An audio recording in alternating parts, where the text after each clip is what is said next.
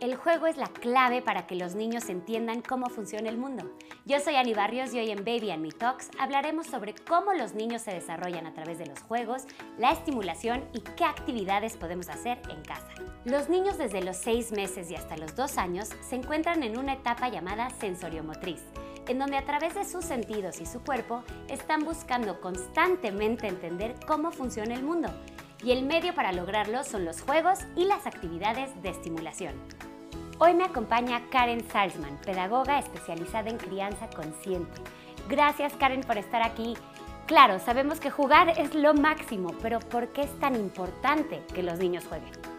El juego es el mejor regalo que le puedes dar a un chiquito. Tanto el juego de exploración como el juego social. Es a través del juego que los niños aprenden quiénes son ellos y cómo funciona el mundo hablando de juegos, estos los vamos a dividir como en dos, ¿no? El juego de ida y vuelta y el de exploración. Platícanos del primero. Te platico un poquito. El juego de ida y vuelta es lo que llamamos el juego social. Se llama de ida y vuelta porque los pequeñines, a través de hacer contacto visual, de sonreírnos o de señalar con el dedito, nos invitan a jugar.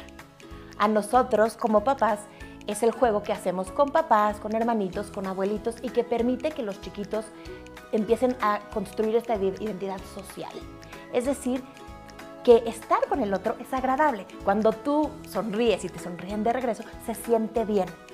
Es bien importante este tipo de juego porque hace que el pequeño se construya como un ser social, que aprenda que el estar con los otros es divertido, es agradable.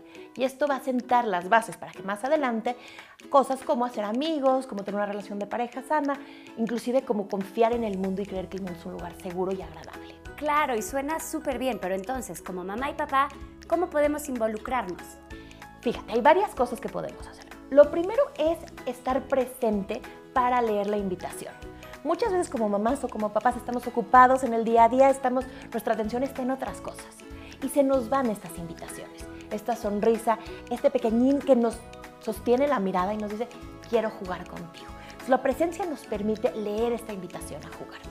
Después queremos hacer contacto visual, tocar a los chiquitines. Curiosamente, el tacto es un órgano, o más bien un sentido, que nos sirve para vincularnos con los niños. Y por último, una situación o de juego o de apapacho, es decir, cantarles, acariciarlos, hacerles masaje. A los chiquitos les ayuda muchísimo anticipar, el saber qué va a pasar. Entonces una gran idea es crear rituales de juego con ellos. Seguramente te acordarás de este tipo de cosas o cancioncitas que los pequeños llegan un momento hasta que te piden que les cantes. Claro. Casi siempre estas canciones son canciones o son rimas que van acompañadas con movimientos de mano.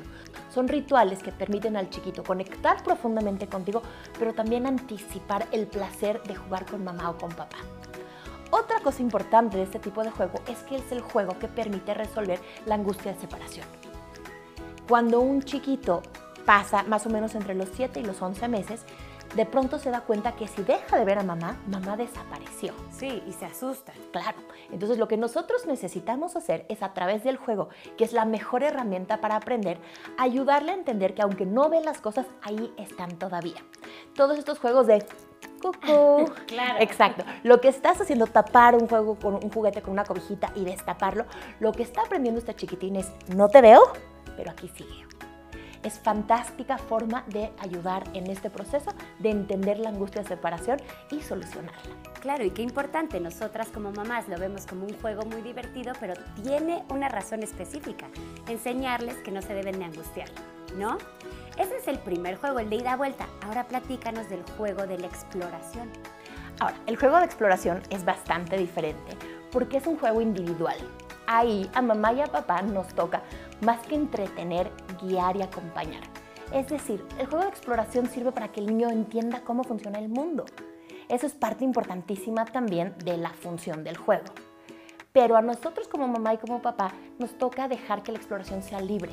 Es decir, básicamente crear un ambiente o un entorno interesante que invite al pequeño a explorar. Y entonces, ¿cómo podemos involucrarnos? Ahora, la idea como mamá y como papá, primero es cuidar no entretener.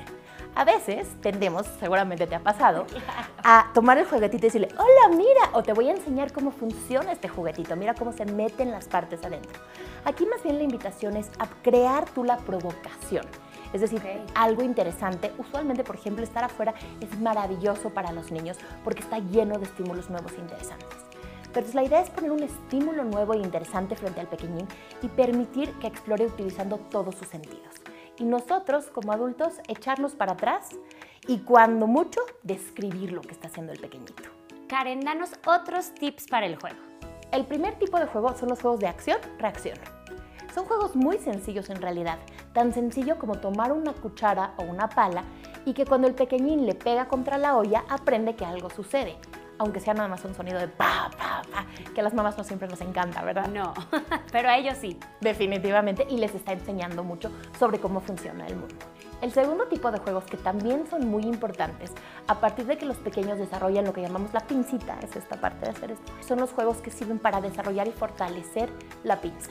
Por ejemplo, podemos tomar tapitas de Gerber y pedirles que las metan en un frasquito, pintar, a lo mejor meter y sacar pelotitas o inclusive con las estrellitas comestibles puedes hacer un caminito y pedir que se las vayan comiendo, llevarse las cosas a la boca es una forma de madurar la motricidad fina, pasarlas de un lugar a otro, meterlas a un contenedor. Hay todo tipo de ideas que implican la mano, estás desarrollando la motricidad fina en el pequeño. El tercer tipo de juego son los juegos sensoriales o de exploración sensorial. Y estos tienen que ver con estas experiencias en donde los chiquitines utilizan todos sus sentidos. Caminar descalzos por diferentes texturas o en el pasto o en la arena, cocinar, por ejemplo, todo este tipo de cosas en las que están utilizando a la vez todos los sentidos para conocer y explorar un poquito más el mundo. El cuarto tipo de juego, en el caso de los niños pequeños, es el juego de motricidad gruesa. Y es este juego que les ayuda a entender cómo se relaciona su cuerpo con el mundo que los rodea y cómo darle órdenes a sus músculos de tal manera que se puedan mover con confianza y con seguridad en el espacio. Este tipo de juegos que empiezan con gatear, con caminar y más adelante brincar, aventar, cachar pelotas. Todo este tipo de juegos los ayuda no solamente a saberse relacionar con el mundo que los rodea, sino también a que su cuerpo responda a lo que el cerebro les está pidiendo. A partir del año de edad, tu pequeño ya es todo un explorador. Corre, toca y se lleva a la boca todo lo que se encuentra.